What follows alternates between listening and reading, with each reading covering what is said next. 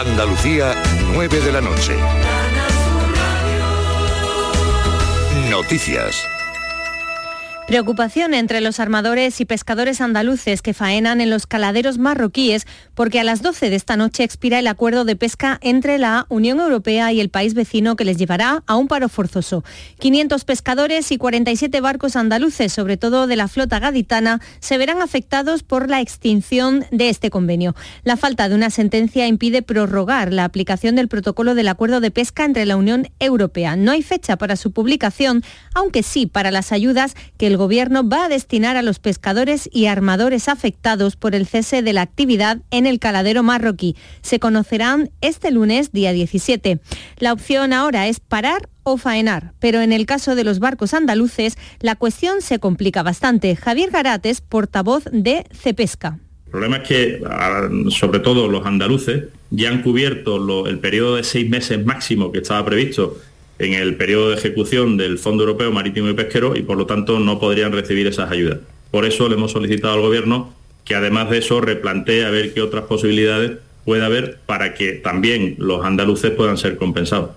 Ante esta situación, mañana está previsto que en la explanada del puerto de Barbate, junto a la lonja, tenga lugar la concentración de pescadores de Barbate y Conil, con la que quieren poner de manifiesto la necesidad de que las autoridades competentes pongan remedio a la actual situación que están viviendo de precariedad y se den soluciones eficaces con los medios actualmente disponibles para las flotas de ambos puertos. Y Andalucía ha cerrado este fin de semana con una víctima mortal por accidente de tráfico en las carreteras de la región, según el balance provisional de la Dirección General de Tráfico hasta esta hora. El suceso tuvo lugar esta mañana en la carretera N431 a la altura de la localidad onubense de Gibraleón. Una persona ha muerto y otra ha resultado herida al chocar dos vehículos. En Jerez, el ciclo cultural Veranea en la Bodega, que se celebra hasta el 14 de agosto en la Bodega González Vías, tiene hoy domingo una cita con el humor, con el monologuista El Monaguillo. Marga Negrín. El ciclo Veranea en la bodega es una opción cultural y de ocio en pleno corazón de Jerez. Hoy comienza el tío Pepe Comedy con el monaguillo. La gente dice que me comporto raro, que soy una persona rara, pero yo, yo no tengo la culpa. La culpa la tiene la televisión. Marco, Marco no es para niños. Un niño y se ha ido la madre y coge el niño con seis años. Y tras él, más artistas, Ismael Jordi, la Orquesta Sinfónica de Málaga, dirigida por el maestro Oliver Díaz, el jueves próximo, Malú el sábado siguiente, Pastora Soler el domingo y hasta el 14 de agosto Andrés Calamaro, Rafael, Tom Jones y Luz Casal, entre otros muchos. Y en agosto llegarán el flamenco y la alta cocina.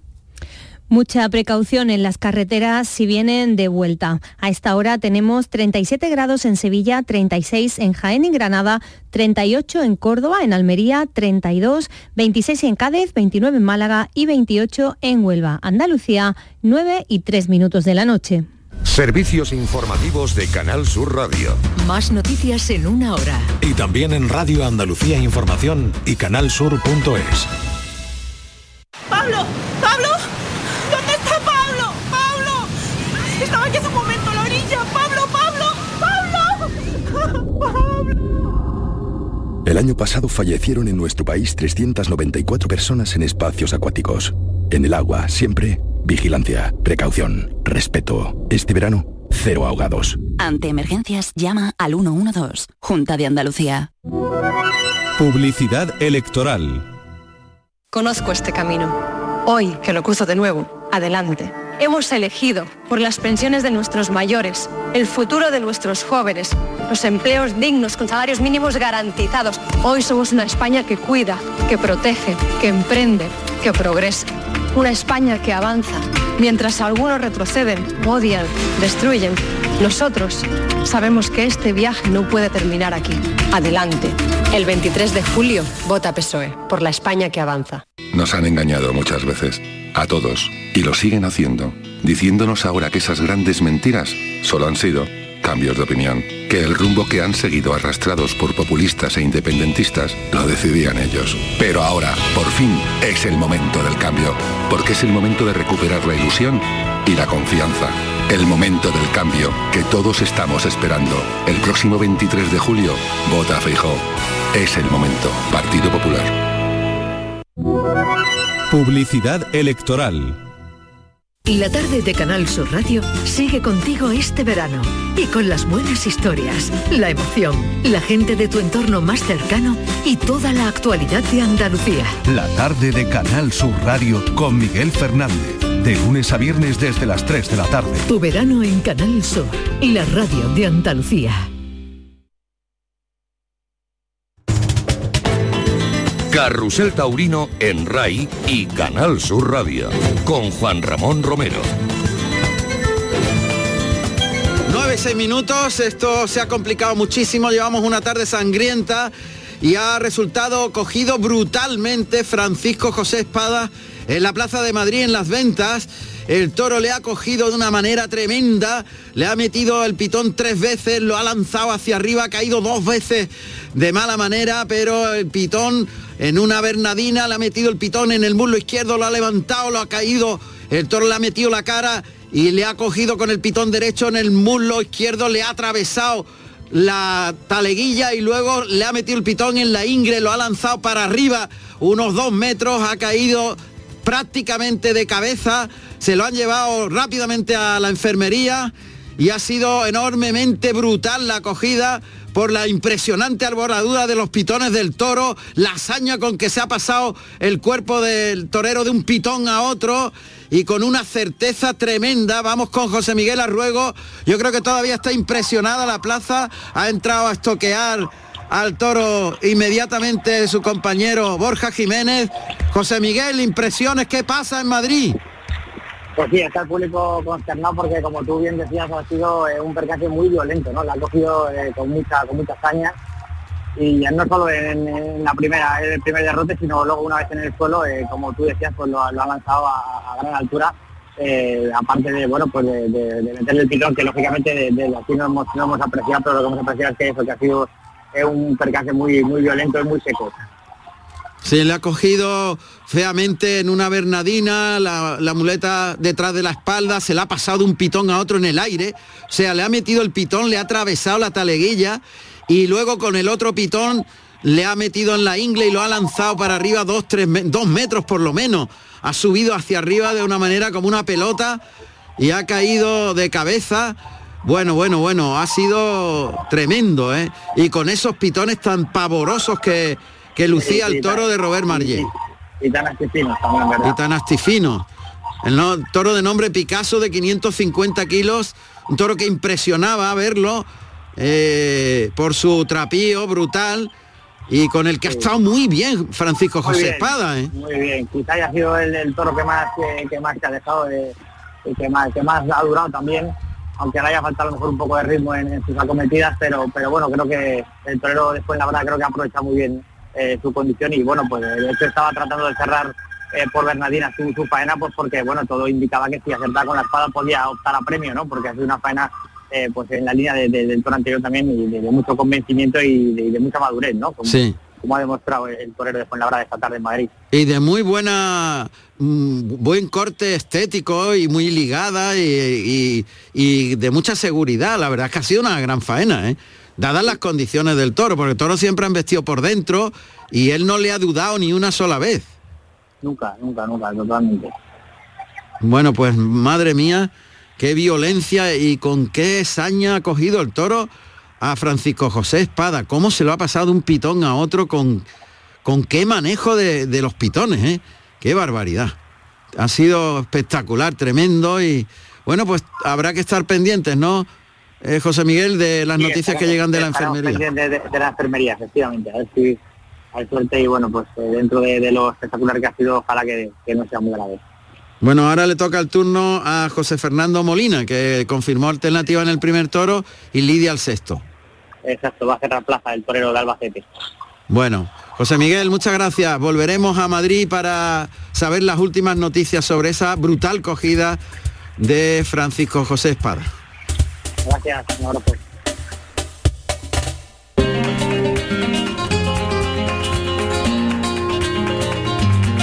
Carrusel Taurino en RAI y Canal Sur Radio con Juan Ramón Romero. Vaya, vaya tarde que llevamos. Ha resultado herido en la plaza de Ceret con una cornada de tres trayectorias Álvaro de la Calle en el primer toro de José Escolar.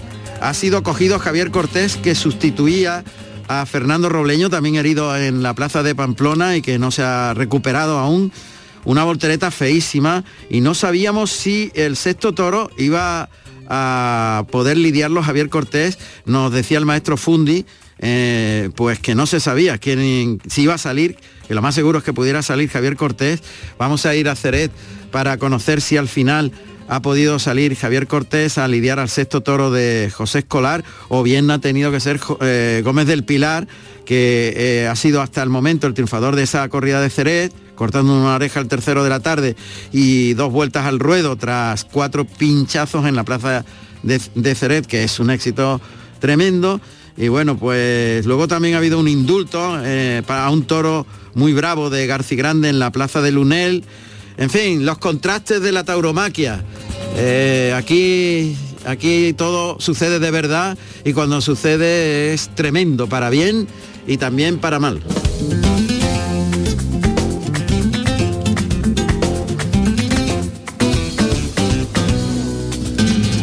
En nuestra Andalucía, los tradicionales pueblos que en sus fiestas patronales ofrecen novilladas y que eh, sirven como una cantera de futuros toreros, pues como Abrucena hoy en la provincia de Almería, pues se celebran novilladas, muchísimas novilladas sin caballos y yo soy testigo de haberlas vivido, evidentemente en primera persona, durante muchos años y continúan a lo largo de las décadas eh, siendo el semillero de lo que hoy vemos ya en en las grandes plazas de toro como grandes figuras.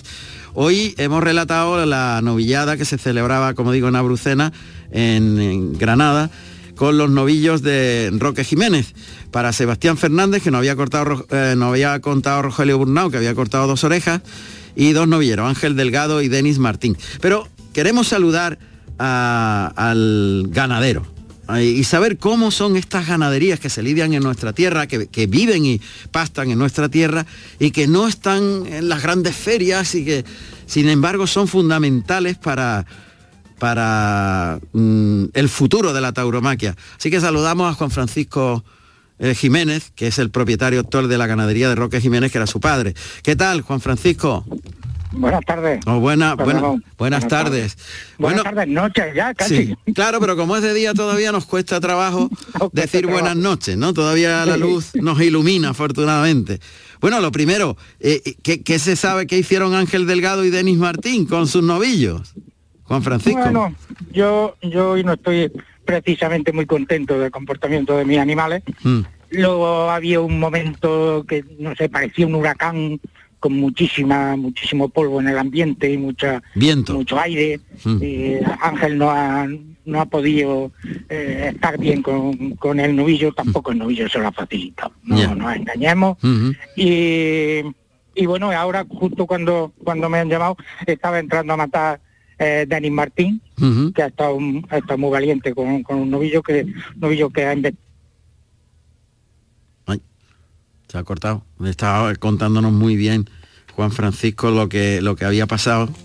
Y le iba a preguntar por las singularidades de una ganadería que pasta en la provincia de Jaén y que, bueno, lleva 50 años eh, ofreciendo novilladas mm, muy serias, porque son novillos procedencia. Ahí se nos ha cortado esa comunicación, a ver si podemos recuperarla con el ganadero. Y son ganaderos muy especiales. Su padre, eh, hace 50 años que eh, inició esta ganadería que solamente lidia en estas novilladas sin picadores en todas la las provincias andaluzas, ¿no?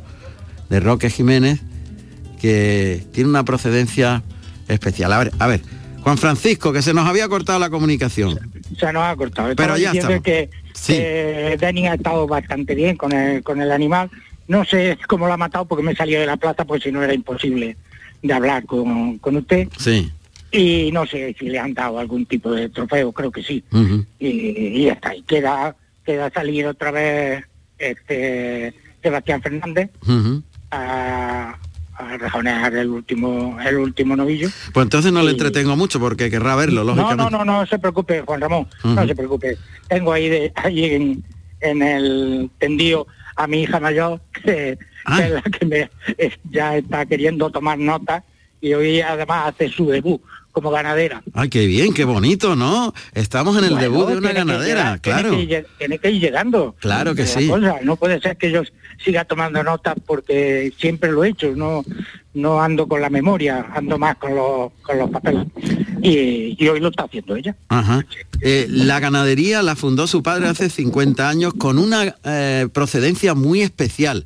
Ganadería de Samuel Flores y por tanto la morfología, eh, la forma de investir y todo es diferente a lo que habitualmente se lidia.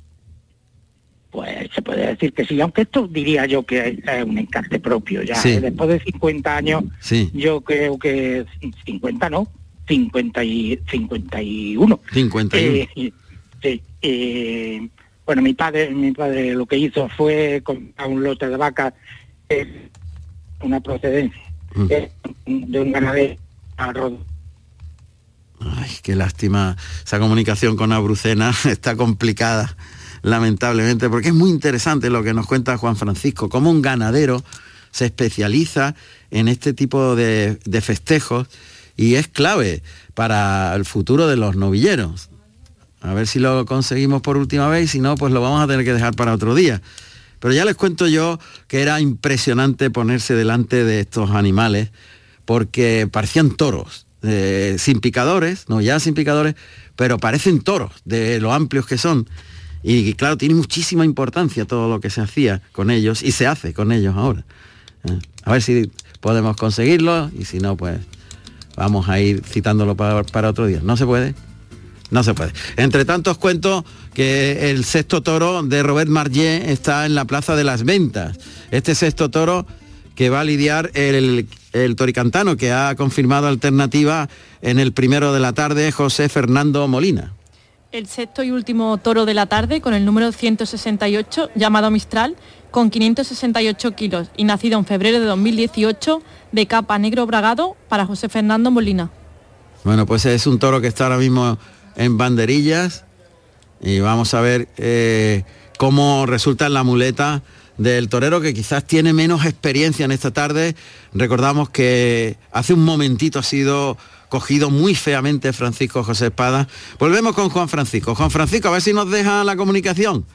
Te parece que la cobertura aquí no está demasiado demasiado Bueno. alta y, y se nos corta. Estaba diciendo que usted tuvo la oportunidad de torear mis animales. Sí, señor, hace ya un montón de años, pero Más de lo que quisiéramos, ¿verdad? Sí, sí, más de lo que quisiéramos.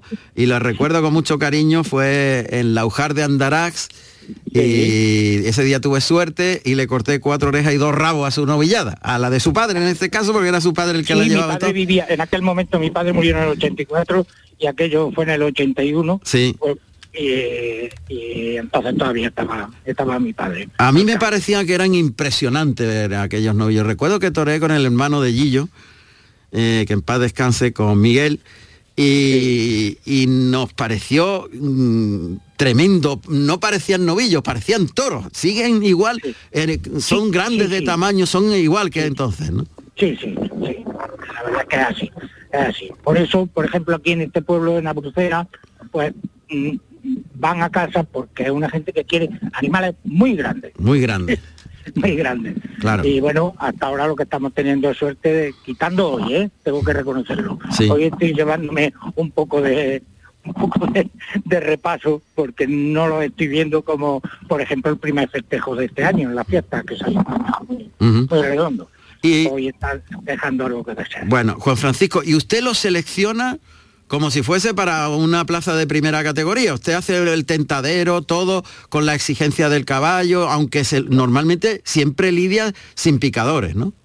Sí, sí, nosotros no, mm, salvo en alguna ocasión que se ha quedado alguna novilla y ya, bueno, pues ha lidiado una novilla con picadores, Mm. pero ha sido uf, casos puntuales. Sí. Casos puntuales. Yo lidio añojos y herales eh, habitualmente, es lo que se lidia. ¿Y el tentadero es igual que, que si fuese...? Totalmente igual, sino que estamos haciendo. Claro, claro. O sea, ¿Qué estamos haciendo? Si no seleccionamos en serio, sí, claro, claro. pues, ¿qué vamos a conseguir? Porque haciéndolo así y nos equivocamos, porque para, para quien no lo sepa, esto es cuestión de, de, de ponerle mucho cariño y, y mucha intención y tal.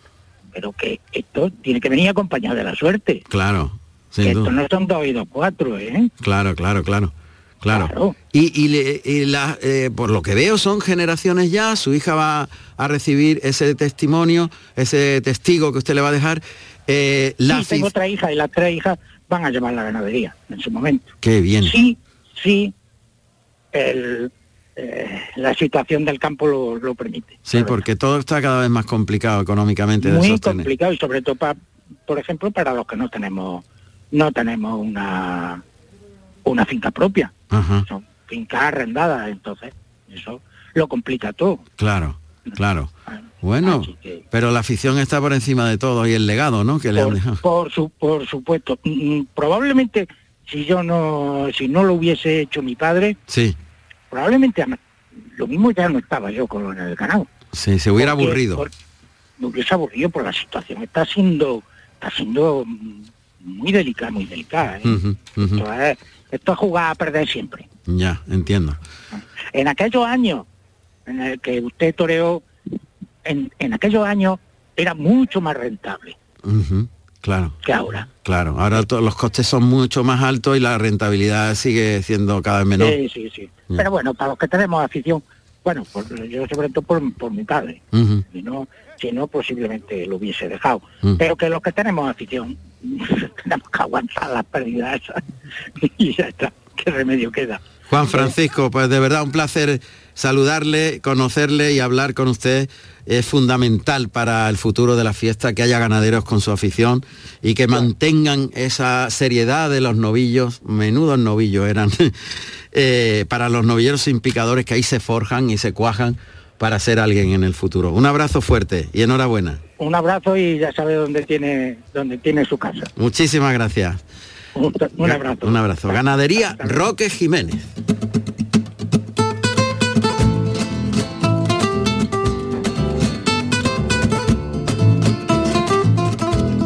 Pues está con la mano izquierda, está muy bien, muy centrado con el sexto toro de Robert Marllet, que tiene calidad, que al final del viaje detrás de la muleta se burra un poquito con la cara por arriba, pero tiene nobleza, obedece y le ha pegado cuatro o cinco naturales muy bien ligados el eh, espada que cierra la corrida de Madrid. José Fernando Molina, que está muy relajado con el toro, que está instrumentando con mucho gusto algunos naturales, partiendo la cintura, acompañando con la cintura el viaje del toro, clavando la barbilla en el pecho y, y con mucha naturalidad y mucha seguridad. Este torero que no es muy conocido, José Fernando Molina, pero que está toreando con un trazo exquisito, al natural, sin importarle que el toro termine, eso como digo, con la cara a media altura y un poco aburridito. Eh, son toros que han ido de más a menos. Quizás el que más transmisión ha tenido ha sido el que violentamente ha cogido a espadas. Y vamos a ver José Miguel, porque otro toro que se aburre al final del, del viaje detrás de la muleta, pero que está mostrando las cualidades de, de un torero que, oye, que no es conocido, pero que tiene un buen gusto fantástico para torear, ¿eh? Sí, bueno, el año pasado salieron hombres aquí de novillero en el mes de junio y luego fue el triunfador de- del certamen de novias nocturnas. Entonces tiene aquí un bagaje eh, bastante reconocido, entonces no es una confirmación eh, al azar, digamos, sino que se la, se la ganó el año pasado con sus méritos en el, en el ruedo, ¿no? Antes de tomar la alternativa en, en la feria, en su feria, en su, en su plaza de, de Albacete. Pues la verdad es que está con mucho gusto y muy relajado, ah, cambiando por la espalda la muleta para ligar muy vertical el cuerpo, los naturales, aunque ya el toro, como han hecho sus hermanos, va a menos y ya cambia la velocidad, eh, una embestida más rápida, otra más lenta, una sale, fuera, otra termina con la cara a media altura. Eh, en fin, que van de más a menos, salvo ese que ha herido a espada, que ha sido el de más transmisión, sin duda. Sí, este ha tenido el efecto, ¿verdad?, de, al final de- del muletazo, pues lo de Lucía con- saliendo con la cara alta, ¿no? Eso yo creo que ha, impedido pues que, pues que la- el muletazo y la serie cobraran más, más rotundidad, ¿verdad? Mm, Sí, sin duda, sin duda. El toro se aburría y por tanto la transmisión al tendido pues escasa. Bueno, ya eh, parte final del festejo. Sí, está, está, ahora mira, ha, ha pinchado ahora en, en primera instancia, se ha perfilado entre las dos rayas el, el torero albaceteño Sí. y ha pinchado en, en el primer intento. Pues entonces esto ya va a diluir posibilidad de premio. De premio, correcto, eso es. ¿Alguna noticia de Francisco José Espada? Pues a pesar, además del golpe en la cabeza, parece que lo están operando de una de una el gemelo. ¿En el gemelo? En el gemelo, sí. No sabemos la, la, extensión ni, la importancia, pero bueno, pues eso es lo, que nos ha, lo que nos ha llegado aquí al, al parque. Bueno, y tiene un golpe en la frente que fue de la caída, de la última caída que cayó de cabeza, claro. Claro, exacto, lo lanzó como bien has comentado, pues eh, a varios, varios metros eh, después de, cogerlo eh, cuando trataba de, pegarle la, Bernadina y, bueno, pues fruto de, esa caída es el golpe que lleva en la cabeza. Claro. Fíjate que le hemos visto que el pitón mm, tocaba la ingle, tocaba el muslo a la altura, de, eso sí, de la rodilla y atravesaba la, taleguilla. Pero, pero en el gemelo concretamente eh, debe ser en alguno de los cabezazos donde le ha metido el pitón, porque le hemos visto el pitón por todas las partes menos, menos en el gemelo. o al menos yo en la televisión no he podido ver esa localización de, del pitón eh, ahí, pero si tú lo dices que llegan esas informaciones de la... Eso es, lo que nos, eso es lo que nos ha llegado, claro, nosotros también, pues imagínate, hemos visto el, percance de aquí, claro, no hemos visto ni, repeticiones ni nada, ¿no? Entonces, pues simplemente pues eh, lo, que ha sido de la imagen en directo. Claro. Bueno, me imagino que el golpe en la frente, más bien la erosión y el traumatismo, pero que no hay otra cosa más de cuello ni nada de eso. Porque... Eh, vamos, por lo, de momento por lo que nos han dicho, no, no sé si luego le harán un, un estudio más, más severo eh, en, el hospital, pero de momento pues es lo que lo que sabemos. Ahora acaba de, conseguir al tercer intento eh, enterrar la espada Molina y bueno, pues de esta manera va a poner fin a, este espectáculo. Bueno, pues si te parece nos haces un resumen en cuanto a balance, José Miguel, de lo que ha ocurrido hoy en las ventas en Madrid con la, con la confirmación de alternativa de la espada que que está finalizando su actuación José Fernando Molina y con la toma de antigüedad de la ganadería francesa de Robert Marllet. Cuéntanos. Correcto. Bueno, pues eh, al final la toma de antigüedad porque se ha, se liderado la corrida completa y bueno, eh, Borja Jiménez, que ha oficiado de, padrino, ha tenido un balance de ovación y vuelta al ruedo. Eh, Francisco José Espada ha sido ha dado la vuelta al ruedo en su primer oponente y bueno, pues ha sido herido en su segundo enemigo y José Fernando Molina, que confirmó la alternativa, ha, sido silenciado en, el animal de la ceremonia y ahora me imagino que, lo, sacarán a saludar o por lo menos eh, escuchará los aplausos del público en, este último toro de la tarde. Muy bien, pues te agradezco mucho que nos hayas relatado esta corrida en la que ha habido muy poco público. Recordamos que quizá puede ser una de las entradas más flojas, no solo de la temporada, sino de los últimos años en la Plaza de Madrid de la temporada seguro que hoy es la, la de menos afluencia. Hablamos de unas 2.000 personas, 2.500 personas, más o menos. Eso, en el mejor de los casos. En el mejor de los casos, fíjate, en una plaza para veintitantos mil espectadores, eso es tremendo, vacío enorme. 6.220 personas. Eh, bueno, eh, pero ahí cuentan, ahí cuentan eh, los abonados y, que, claro, pues eh, digamos los cuentan aunque no, aunque no hayan asistido, como es, como es el caso de hoy. Ah, claro, o sea, los abonados cuentan aunque no hayan ido a la plaza, claro. Correcto, en, esa, en, en esa estimación viene, vienen añadidos los número de abonados. O sea, eh, claro, pues cuatro... No, hay, ni la mitad de, vamos, te lo puedo garantizar. No, no, está claro, yo te creo perfectamente. Entonces ya clarificamos el asunto. Oficialmente la empresa dice que han sido 6.220, pero contando con los abonados que se supone van a todas. Y en este caso mucha gente está de vacaciones y no aparece. Exacto, correcto. Claro.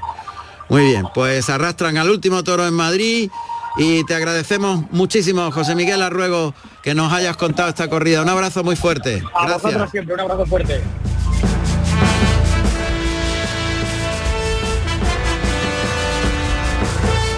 Juan Ramón Romero en Carrusel Taurino. David Galván García, nacido en San Fernando, Cádiz, el 27 de marzo del año 1992. Tomó la alternativa en Sanlúcar de Barrameda, Cádiz, el 28 de febrero del año 2012, actuando como padrino Ruiz Miguel y como testigo Enrique Ponce con toros de Hermano San Pedro. Bueno, pues son dos toreros que están en vena los que vamos a presentaros. De momento eh, David Galván, que cuenta por triunfos, por salidas en hombros, sus actuaciones que ya van teniendo una continuidad. Ayer en su tierra, en San Fernando, cortó un rabo y triunfó junto a Oliva Soto en una corrida de arte, donde hubo también flamenco. Y bueno, enhorabuena David, buenas noches. muchas gracias. Bueno, pues ya se ha cogido ese ritmo, ¿verdad? El torear todo, casi todos los días o con una continuidad muy de seguida, pues eso hace que, que se vea todo de manera diferente. Los toros los ves distintos, la seguridad en uno mismo, me imagino, ¿no? Que será eso multiplicar por todo, para bien. Sí, por supuesto, la continuidad en el toreo es, un factor importante y si a eso le sumas ilusión, le sumas motivación, pues todo se cobra cobra un, un matiz mucho más, más grande, ¿no? Eh, la importancia de las actuaciones tiene mayor relevancia cuando a esa continuidad se le une un momento de, felicidad. Personal, ¿te refieres? Sí, claro, personal. Creo que el torero pues eh, va en consonancia con la persona, ¿no? Somos artistas y para expresar nuestros sentimientos, nuestra forma de, de canalizar las emociones, pues tienes que estar eh, bien eh, interiormente y sentirte pues eh, tranquilo, sentirte en paz y sentirte pues alimentado, ¿no? sentirte feliz en definitiva. Hay una corrida muy bonita con otro torero de sentimiento, de estética, otro torero artista y con esa esa ilusión que se crea siempre en toreros que, bueno, que la personalidad y el arte y la creatividad es clave. Alfonso Oliva Soto, nacido en Cama, Sevilla, el 13 de octubre del año 1987. Tomó la alternativa en Sevilla, el 22 de mayo del año 2008, actuando como padrino Curro Díaz y como testigo Salvador Vega con toros de Gerardo Ortega. Pues ayer con la corrida de Alba Real, cuatro orejas y un rabo para para David Galván, cuatro orejas para Oliva Soto. Alfonso, ¿qué tal? Buenas noches. Buenas noches. Oye, cuando se torea con un torero más o menos con un concepto eh, que tiene similitudes con uno de querer expresar estéticamente bien las cosas, de, de hacerlo despacio y tal, ¿hay más motivación, más pique o no? Bueno, a la vez también admiración, ¿no? Cuando un torero, en el caso de David, que que es tan buen torero y, encima pues ahí está su, su, presente, ¿no? Con tantos triunfos y, y bueno, y es una motivación más, claro, que es una motivación porque, porque bueno, al igual que, que uno quiere triunfar, también admira al compañero y sabe que, va con un gallo fuerte y bueno, uno también tiene que demostrar su, su argumento, no ya en sí picarse ni mucho menos, porque ya ya te digo, un torero que me gusta bastante y admiro, y pero sí intenta de sacar lo mejor de nosotros mismos, que yo creo que tanto David como yo Mm, más que nada lo que hay que preocuparse de sacar lo mejor de uno porque yo creo que así es como sucedió las cosas que, que fue todo una armonía no tanto sus faenas como las mías no en, en dificultades mm, pues depende no la que nos fueran poniendo los toros y demás pero con una absorbencia gracias a Dios y y una armonía con, los cantadores que, fue una tarde súper especial. Sí, porque cuando hay flamenco por medio, las cosas tienen que estar muy medidas porque es una cuestión de arte y, no es fácil, ¿eh? ¿Verdad? Eh, incluso tiene que ser el momento exacto que arranque el cantado, no de buena primera, sino...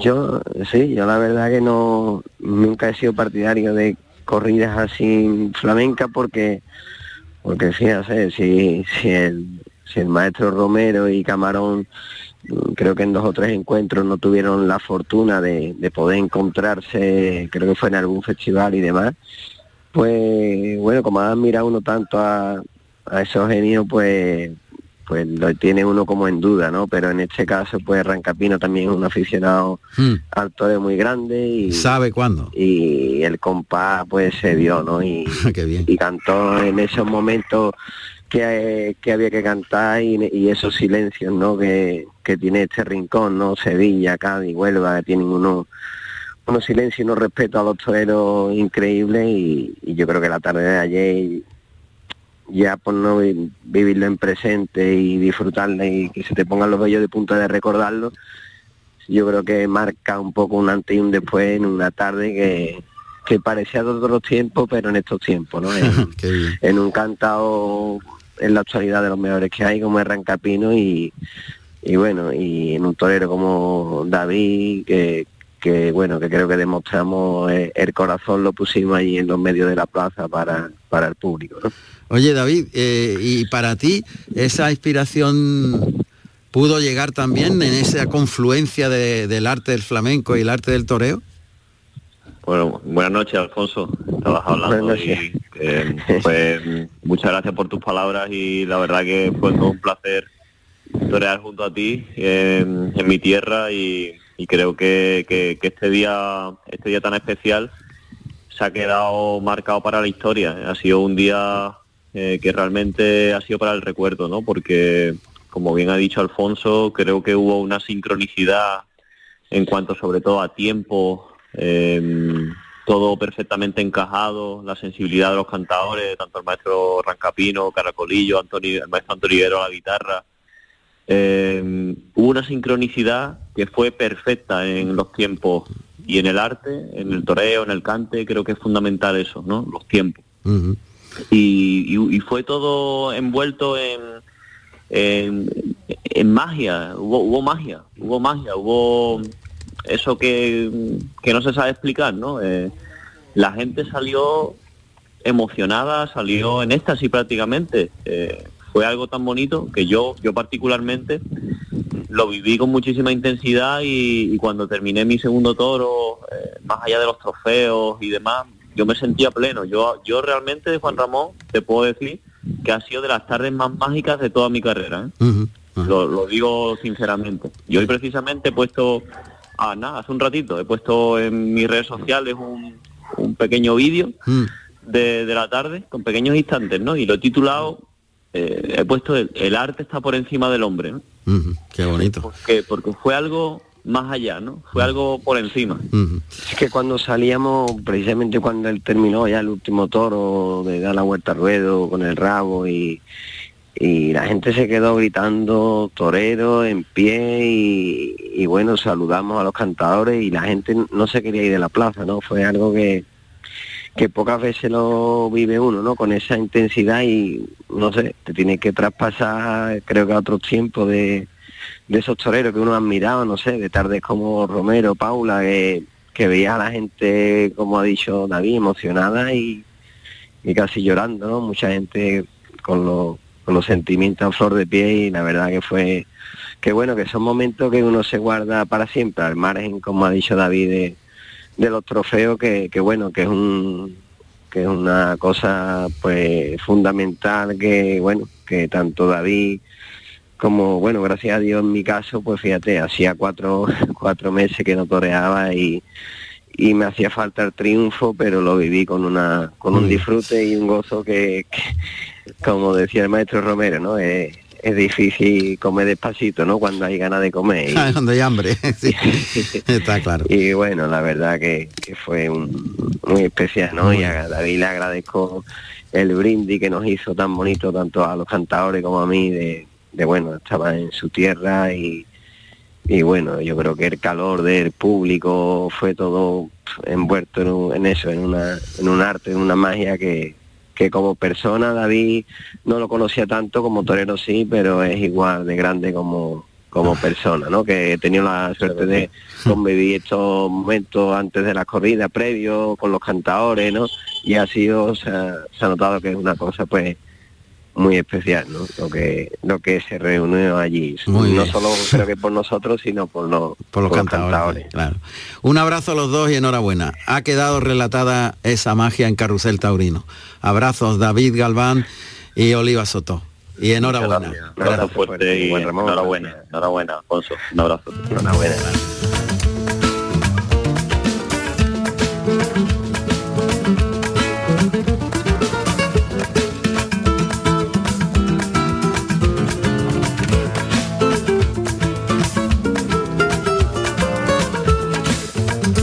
Faltan para que sean las 10 de la noche y bueno, llevamos una tarde de contraste, sin duda. Éxitos grandes y, dramas también y cogidas muy feas. Eh, bueno, pues es lo que tiene el toreo y esto, esto se ha mezclado de una forma eh, tremenda en vivencias que hemos ido relatando sobre en cada momento. Bueno, aparte de las cogidas que hemos sufrido hoy, también tenemos buenas noticias y es que el estado de salud de Rafaelillo se recupera. Eh, sigue en el hospital de Murcia, pero bueno, eh, se encuentra ya en buena recuperación y también aprovechar que hoy es su cumpleaños, cumple 44 años, así que felicidades desde Carrusel Taurino. Y también otra buena noticia es, bueno, eh, los toros en abierto en el Canal Sur eh, tienen un 11,2 de audiencia. 11,2, tremendo. Incluso los festejos menores también están contando bastante importancia, así que tenemos, un- tenemos muy buena noticia. 11,2 de audiencia es tremendo. Eso es buenísimo para el toreo. Enhorabuena al equipo de Canal Sur Televisión que ayer desde Guillena nos contaron esa novillada del fomento de la cultura taurina de las escuelas que ya es eh, todo un auténtico referente. 11,2, madre mía. Bueno, pues eso está muy bien, que todo el mundo tenga interés por la tauromaquia y en eso estamos aquí en Carrusel Taurino desde hace ya 25 años que contamos lo que pasa en los fines de semana pues de una manera directa y puntual.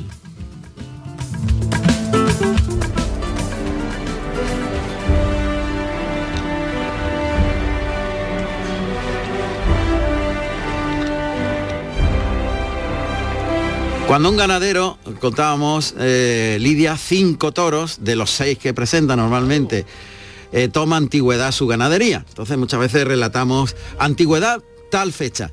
La gente se cree que, que es el, momento de fundación de la, de la ganadería. Eh, teníamos a Robert Marlé ahí, se nos ha cortado la comunicación, pero no es así.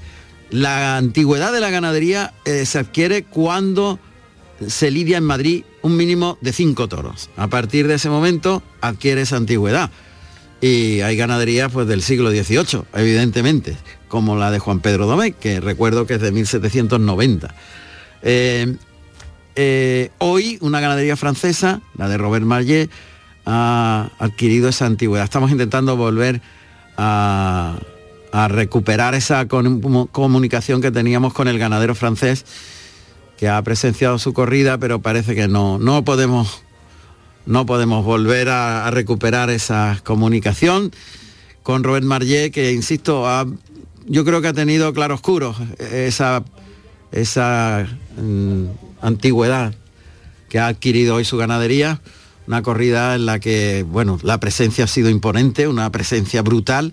Es verdad que ha habido dos toros que han propiciado la vuelta al ruedo de Francisco José Espada y de Borja Jiménez y que, bueno, pues en los primeros tramos de, de sus embestidas han colaborado con los toreros, pero luego se han rajado y han venido a menos.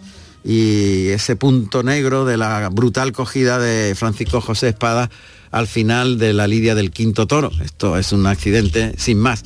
Pero una ganadería interesante, muy interesante, con movilidad que al menos ha propiciado esa movilidad y esas primeras series hayan sido de gran calidad y hayan mostrado que hay tres toreros ahí que bueno, que son eh, importantes cara al futuro y que tienen posibilidades de alcanzar metas altas, tanto Borja Jiménez como Francisco José Espada y el toricantano, que confirmaba alternativa José Fernando Molina. Juan José Padilla Bernal, nacido en Jerez de la Frontera, el 23 de mayo del año 1973. Tomó la alternativa en Algeciras, Cádiz, el 18 de junio del año 1994, actuando como padrino Pedro Castillo y como testigo el niño de la Taurina con toros de Benítez Cubero.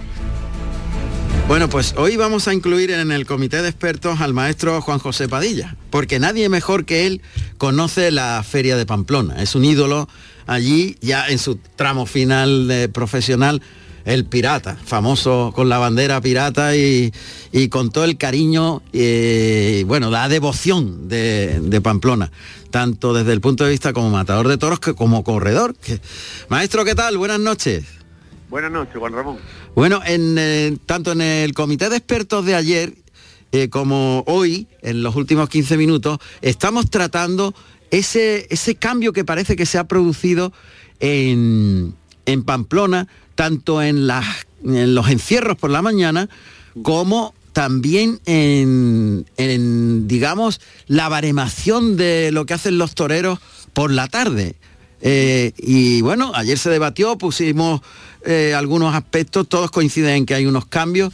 Eh, vamos a saludar a parte del comité de expertos, que ya lo tenemos ahí, y, si, y si, el maestro quiere sumarse al comité de expertos, yo se lo agradecería mucho. Pero primero su valoración, ¿de acuerdo, maestro? ¿Sí es posible? Que se, quede con nosotros un poquito. Claro.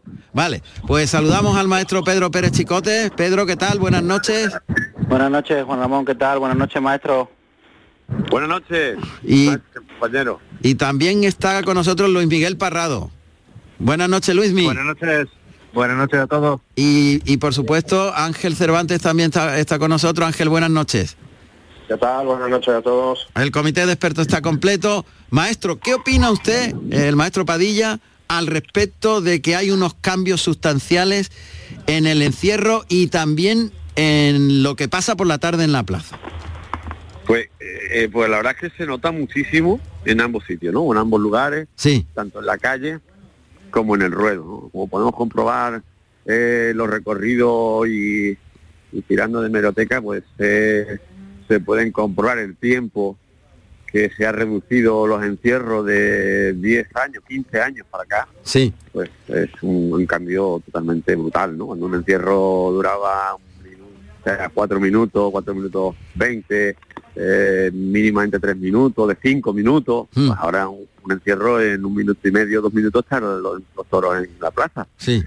Y luego el comportamiento en, en el ruedo, he visto, he seguido muchas corridas me, me parece también el comportamiento del toro lo veo también muy muy suelto, los, los animales muy sueltos. Me sorprende mucho que después de dos puyazos en la muleta no paran prácticamente, no, no, no dejan reposar la faena a los toreros, Mm. son muy seguidos, muy seguidos los animales. Sí. O sea que el comportamiento se nota también mucho. Y, y por parte del público y de eh, la presidencia, ¿hay cambios en la percepción del público según su experiencia? Yo, hombre, yo no he notado eh, excesivamente un, un cambio así eh, en cuanto a los resultados. Bueno, pueden pueden criticar y en esto, bueno, los expertos, yo como torero, de verdad, pues admiro mucho la, el valor en los esfuerzos de, de los toreros que hacen y en cada uno pues va el criterio de que hayan devaluado o no hayan devaluado. Yo eso lo respeto muchísimo. Yo la idiosincrasia de la plaza ya la conocemos y, y es una plaza especial que tiene su quizás tenga su categoría en, en, eh, o tenga ese reconocimiento por esa por esa fiesta, esa popularidad y, y eso pues la verdad que, que no va a cambiar ni no vamos a, a cambiar ¿no? la, la forma de, de, de expresarse con, con los toreros dentro de- del espectáculo. Eh, bueno, ayer parecía que los cambios sí que influyen mucho. Eh, parte del comité de expertos lo justificaba, otra parte dice que se ha perdido emoción en los encierros, que ya no es lo mismo y que, bueno, pues eh, la estocada es fundamental. Eh, eh, hemos escuchado al maestro Padilla que lo ha vivido muchísimas veces. ¿Qué opináis vosotros? Adelante, Luismi. Venga, Luismi, arranca tú. Nada, yo, oye, que yo no soy el más antiguo, ¿eh? Siempre abro, el cable plata. No, yo, yo suscribí lo que ha dicho el maestro Padilla, ¿no? Yo creo que está claro y salta a la vista, ¿no? Ese comportamiento del toro que él habla, que después de dos puyazos eh, el toro sigue con esa viveza y con esa movilidad, yo creo que viene dada por el cambio que ha habido en el manejo del toro en los últimos 20 años, ¿no?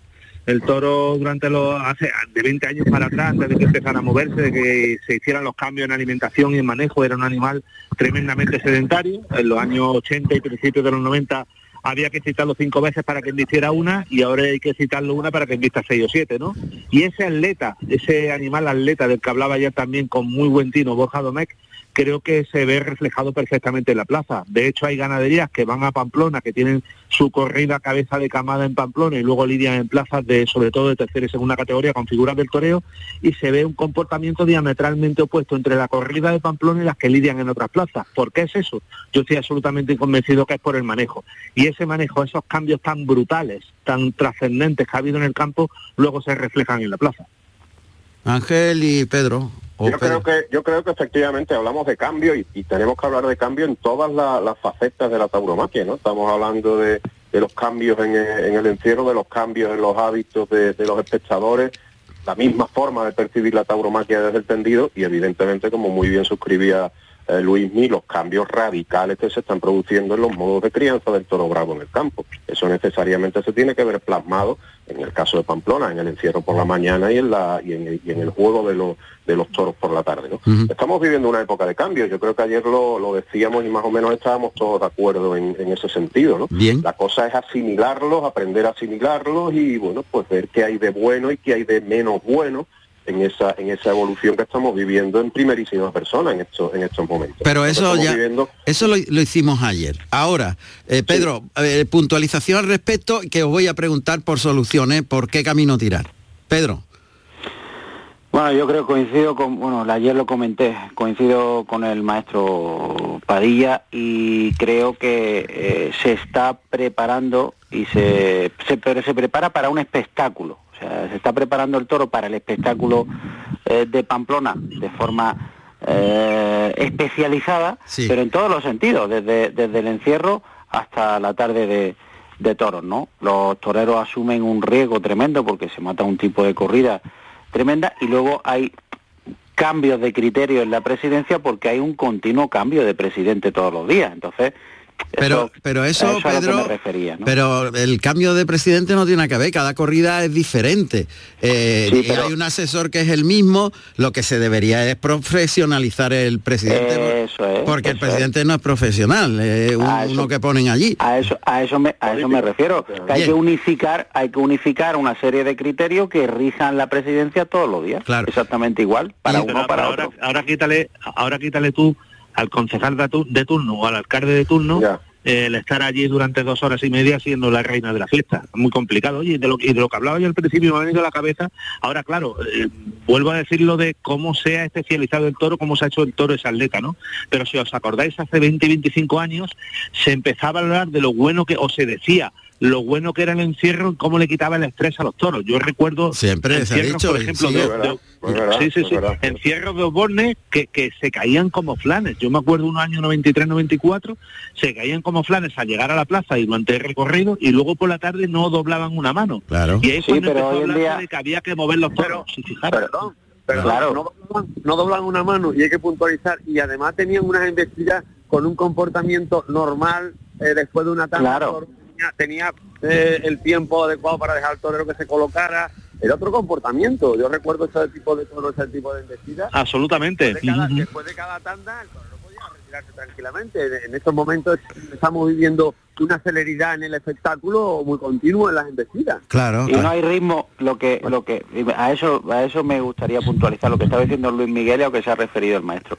No hay ritmo en la embestida no, hay tiempo hay Porque velocidad. el movimiento, el movimiento tapa busca- muchas cosas. El movimiento entonces, claro busca ese ese ese continuo movimiento a los toros yo entiendo que les da velocidad y que les da una agilidad de cuello que luego se nota en la se nota en la plaza eso Pero hay más emoción o no. Estamos preparando el toro específicamente para ese tipo de espectáculo, para Pamplona. Hay toros que también, hombre, hay, eh, todos sabemos que los ganaderos preparan a los toros pa- para evitar caídas, para que tengan más fuerza. Se está preparando a un atleta. Por eso es tan difícil encontrarse con toros que tengan ritmo, que tengan clase, porque a- bajo mi criterio, que puedo estar equivocado, eh, no beneficia mucho la carrera en el toro, el continuo entrenamiento corriendo a los toros, mm, para que luego estos tengan ritmo, tengan temple o tengan espaciosidad en su embestida. No, pero eh, muchas la veces lleva, la lleva, ¿no? sí, El lo que lleva dentro, lo lleva dentro. lo lleva, claro, y además sale y lo hemos visto con más continuidad, pero sale. Eso ya es la calidad. Pero yo quiero preguntaros a, a todos. Ayer se criticó, por ejemplo, que los encierros tienen cada vez menos emoción. Entonces, ¿qué hacemos? Mm, ¿Se siguen preparando lo- los, los toros como atletas? Eh, ¿Perdemos la emoción del riesgo de que un toro se corte, de que haya que llevarlo, los que se Pero quedan, creo- los que se pero- caen, los que no se quedan? ¿Qué es lo mejor? Porque no aclaramos qué es lo mejor. Y me gustaría saber qué es lo mejor, porque esto es una evolución. Yo creo que, que el problema del encierro está en la masificación. O sea, es la masificación de gente que tiene. O sea, no se pueden ver carreras como veíamos hace 20 años, porque hay una No hay limpieza. masificación tremenda. no hay. Quizás, perdón, y quizás sea porque no recuperamos a lo mejor esos momentos, e- esa época, esa etapa donde los toros realmente se cortaban, los toros realmente tenían otro tipo de encierro. Es que hoy en día, como salen los toros como balas, bueno, la gente se meten ahí porque, bueno, no, los toros pasan ahí y cada vez un año y otro año y van pasando, pues, pues creo que no se está perdiendo eh, también ese...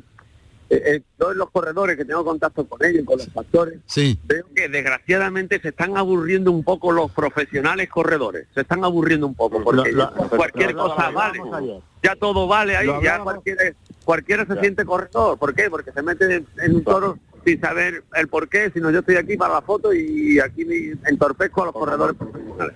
Y oye, Maestro, lo, hablábamos anoche, que ya antes te ponían la televisión a las 8 de la mañana y había una serie de caras muy conocidas y muy identificadas en distintos tramos del encierro. Y eso hoy en día no los ves, ¿no? No los antes ves, había claro. un, un punto, antes había un punto que era de inflexión, que era creo que la curva de mercadería de estafeta, donde Sí, los toros nada. ahí llegaban, derrapaban, No chocaban contra el vallado Claro, y ahí era donde se abría la Sí, manada. sí, sí. Pero bueno. Como han puesto la- como echan el antideslizante, eso no existe, con lo Pero- cual la manada va compactada desde el principio hasta el final. Entonces, ¿qué y ahí hacemos? Tiene, ahí tiene la prueba del por qué la carrera no no no se, o sea, no se demora, porque la carrera es tan, a, tan- a tanto ritmo, porque si ya los toros por ahí pasan, venga, como balas, ya pueden Claro. pasar por ahí los toros, que no, ahí no, no corta ningún toro nunca. ¿Y qué hacemos? ¿Qué hacemos? ¿Lo, lo dejamos como estaba antiguamente? ¿Quitamos el, de- el antideslizante?